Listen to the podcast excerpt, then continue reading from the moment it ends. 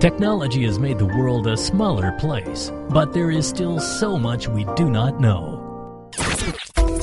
Every week, Postcards takes you on a trip of exploration and discovery. From a small village in Afghanistan to a protected cultural heritage site in South America. From Africa's amazing natural landscapes to the most advanced tech displays in the world. Postcards, where you meet the world without actually taking a trip. Postcards. Hello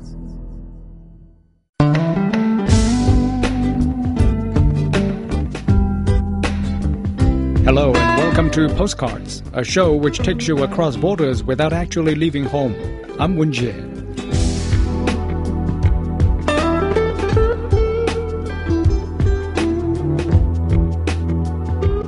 Experts say the vast majority of the Afghan population suffers from some form of post traumatic stress disorder. Decades of violence and war have taken their toll on Afghanistan and its people. However, few people seek help because of the stigma associated with mental health issues. Here's Nick Lanigan with this postcard from Afghanistan. The aftermath of a deadly suicide attack in Kabul. More than 80 people were killed and scores more wounded in the deadliest attack in the Afghan capital since the war with the Taliban began 15 years ago. The bomb went off at a political rally that was calling for an end to the discrimination against Afghanistan's poorest ethnic and religious minority, the Hazaras. Since the attack, Sohaila Hashemi has hardly slept. Many of her close friends have been killed or wounded. She is tormented by feelings of guilt for surviving the carnage and for encouraging fellow Hazaras to come to the protest. Hashemi says she needs professional help, but with few psychologists in the war ravaged country, she feels there really isn't anyone she can turn to. Hundreds of psychologists have been trained over the past decade to work at clinics across the country, many funded by foreign donors. But the stigma associated with seeking help for mental health remains a barrier.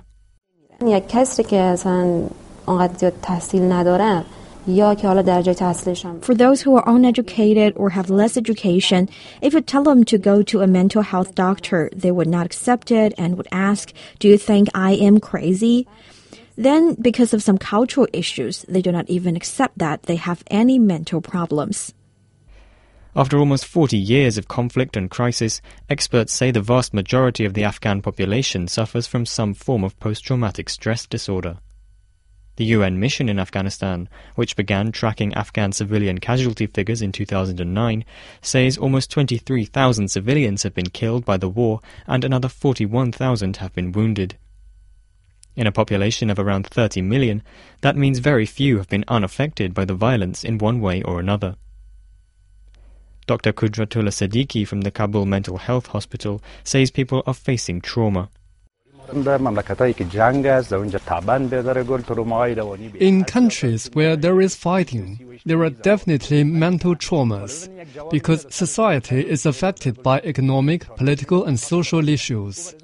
When a young man goes out to find a job, while his family expects him to feed them, and if he doesn't find a job, he comes under pressure and stress, which paves the way to further mental traumas. One man seeking help is 65 year old Hassan Ali. He's a patient at the Kabul Mental Health Hospital and is taking part in a rehabilitation class despite it being a taboo subject. I just hope to see my son get married and build my house, and I hope to be able to find work. That is all I want. What else do I need to ask for? In a male dominated society, it's harder for women to seek help. But inroads are being made. Many women are benefiting from counseling at Medica Afghanistan, a non profit, non government organization helping traumatized women across Afghanistan. Medica Afghan psychologist Yalda Ahmad says women need more support services.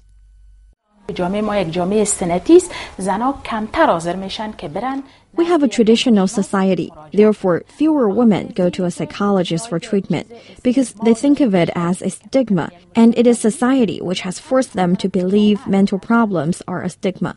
Therefore, getting mental care for the women is not so common. We have many crimes taking place against women in Jakarta. I'm doing this for self defense and as my personal hobby. The International Psychological Organization in Afghanistan says there are plans to train 250 more psychologists in the coming months.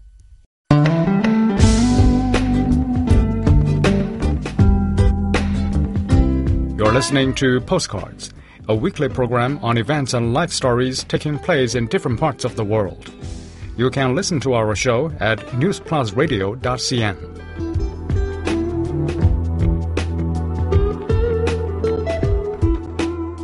Drought hit farmers in California are using drones to help them save precious water. Rules governing small commercial drones were recently relaxed in the U.S., making it easier and cheaper for farmers to use them. Here's Shane Bigham with this postcard from the United States.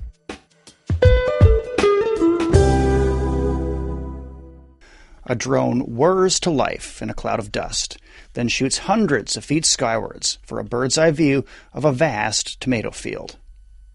It's flying over farmland in California's Central Valley, the most productive farming region in the U.S. Equipped with a state of the art thermal camera, the drone crisscrosses the field, scanning it for cool, soggy patches where a gopher may have chewed through the buried drip irrigation line and caused a leak. In the drought prone West, where every drop of water counts, California farmers are in constant search for ways to efficiently use the increasingly scarce resource.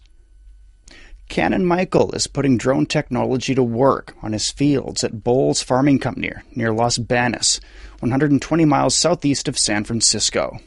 The drought's been a huge deal, and it's driven our it's driven us towards the the efficiency angle just as much as we can. So we invest in these really expensive drip systems that save us 40 to 50 percent uh, on the water that we used to use. And now with this drone technology, we can get right in there. We can make sure that the system's working properly, that we're designing the systems properly, and that we're detecting any problems before they lead to water loss.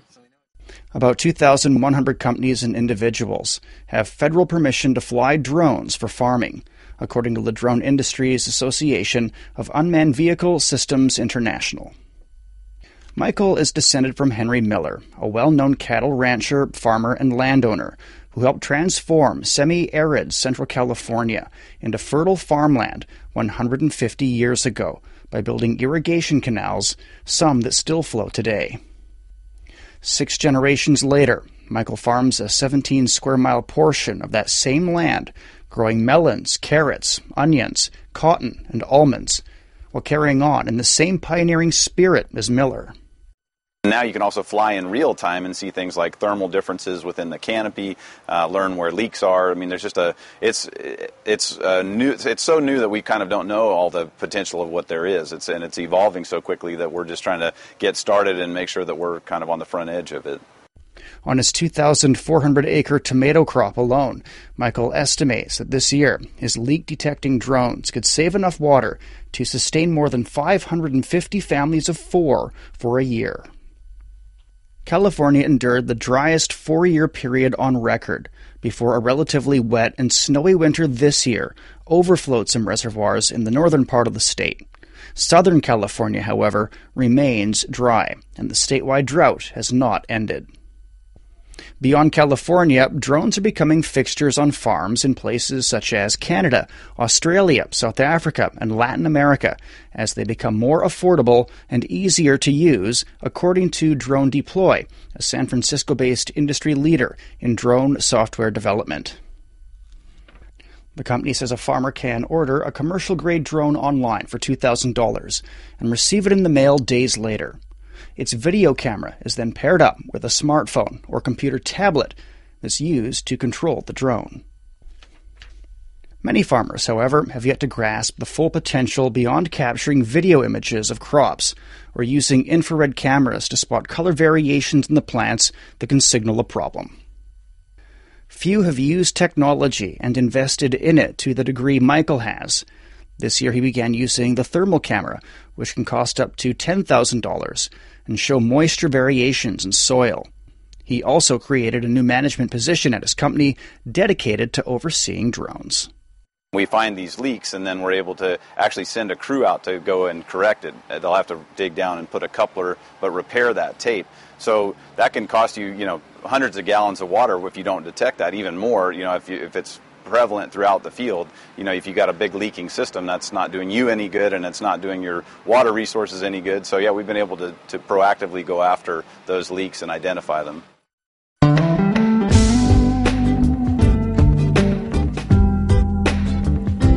You're listening to Postcards, a weekly program on events and life stories taking place in different parts of the world. You can listen to our show at newsplusradio.cn.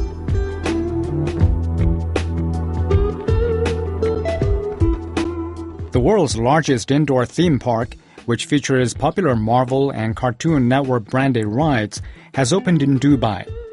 The 140,000 square meters indoor amusement park offers visitors and residents air conditioned respite from the searing summer temperatures outside. Here's Bridget Grace with this postcard from Dubai in the UAE.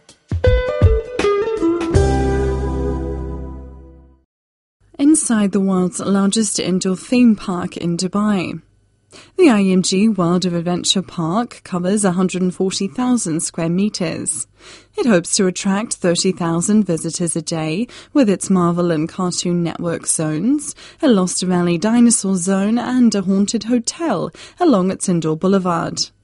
Among the rides on offer are a spinning Spider-Man roller coaster and a Powerpuff Girls ride. Visitor Sultan El Swadi says it's one of the best theme parks he's been to. It's so nice. They have thrilling rides.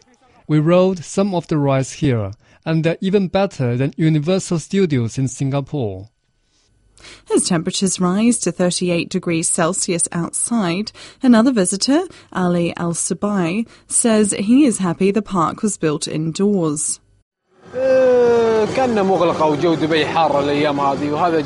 Because it is indoors and Dubai can get quite hot these days. So because of that, it's a good thing. Like in the summer, this can be a great place.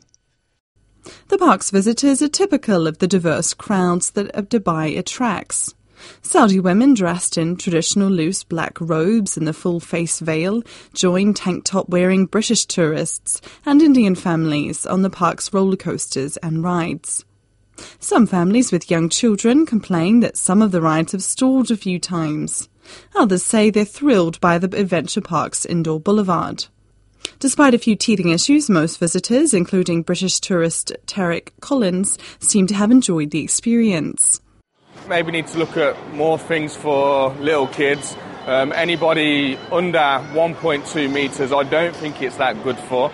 Um, some of the rides ain't that thrill seeking, as to say, for the little. But apart from that, great. Very, very nicely done. Uh, some of the other rides are not working, but I'm sure the people are working to get them done as fast as possible. IMG World Theme Park Chief Executive Leonard Otto admitted some rides did break down, but says that will happen less often once everything settles in.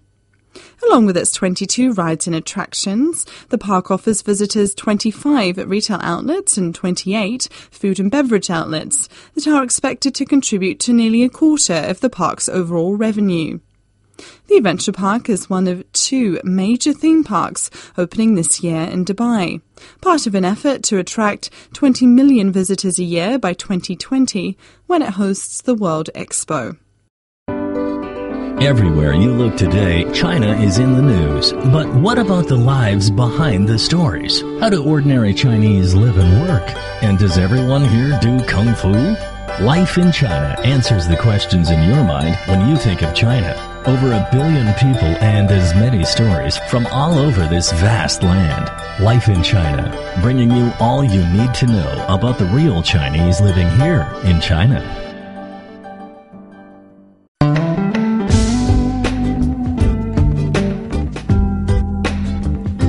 You're listening to Postcards, a weekly program on events and life stories taking place in different parts of the world. You can listen to our show at newsplusradio.cn.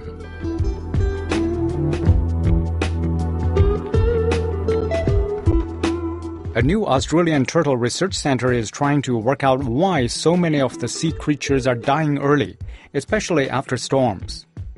Researchers from the James Cook University in Queensland will study the life cycle of turtles so they can find better treatment and management methods. Here's Wang Jing with this postcard from Australia.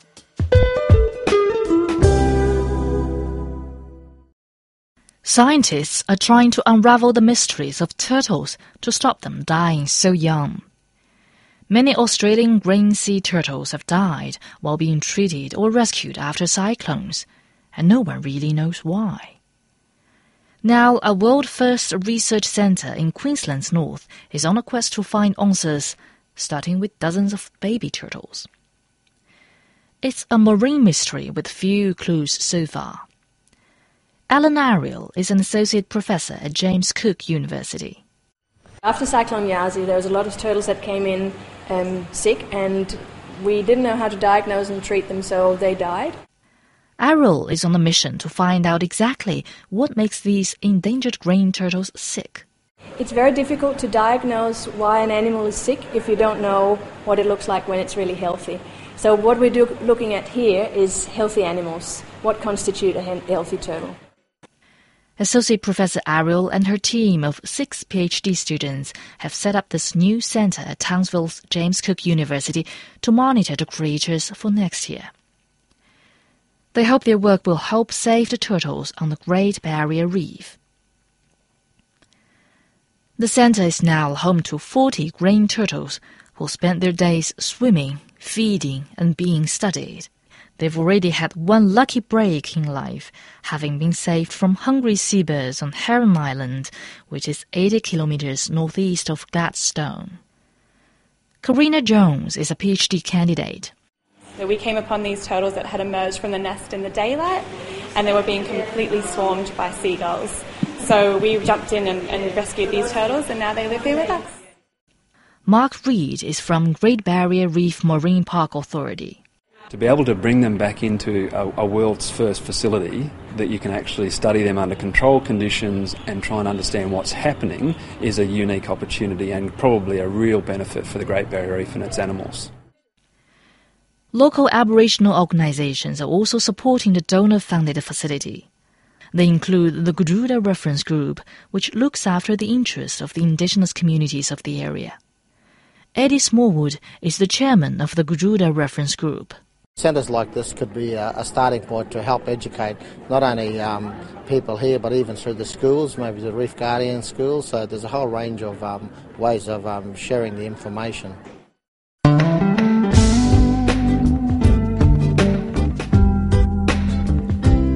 Listening to Postcards, a weekly program on events and life stories taking place in different parts of the world. You can listen to our show at newsplusradio.cn.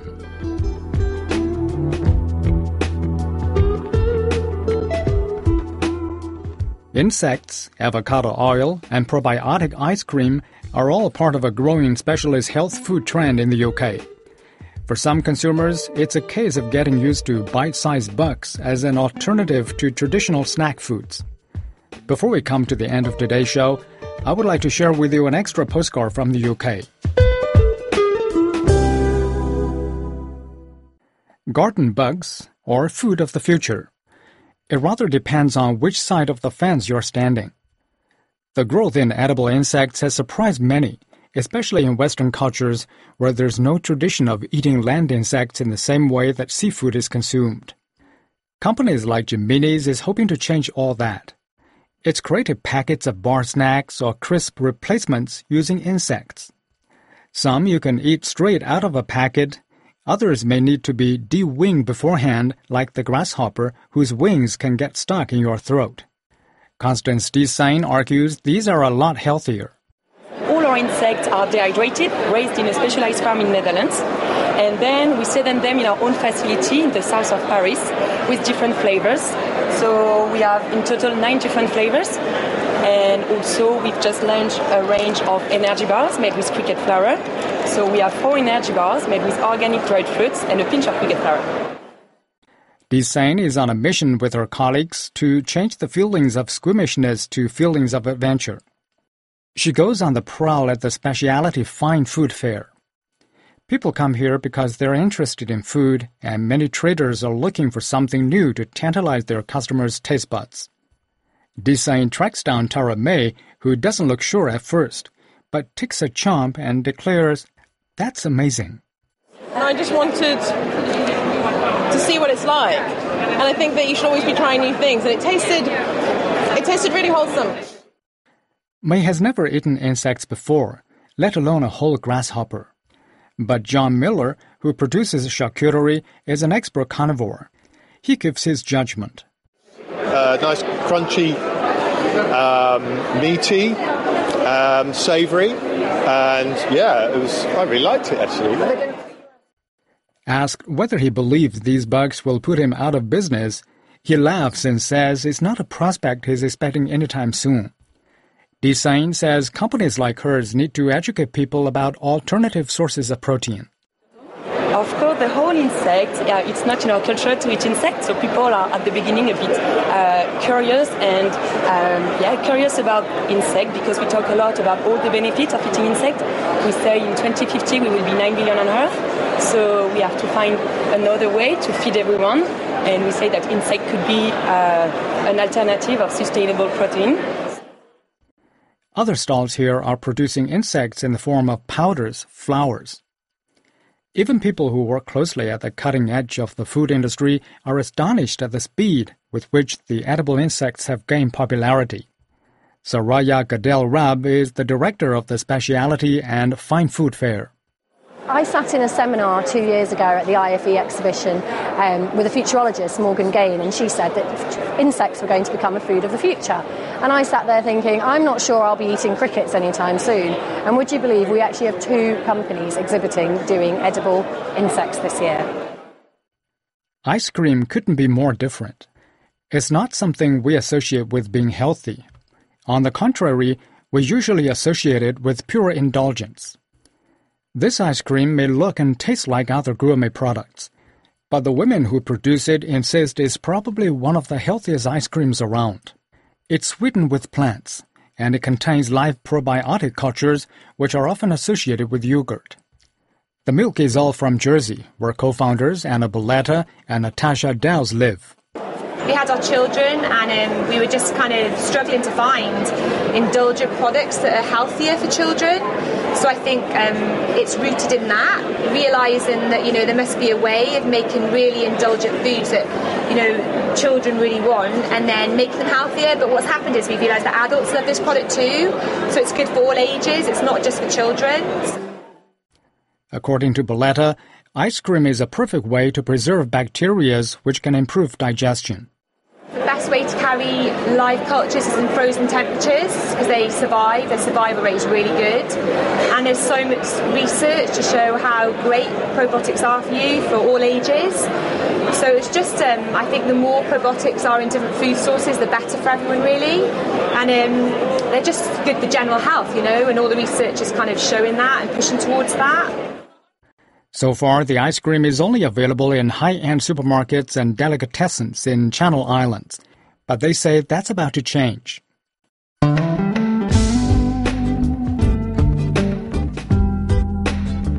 With that, we wrap up today's postcards. Your comments, suggestions, or questions are always appreciated, and you can contact us via email at postcards at cri.com.cn. For program producer Zhao Jianfu, I'm Wen Jie. See you next week.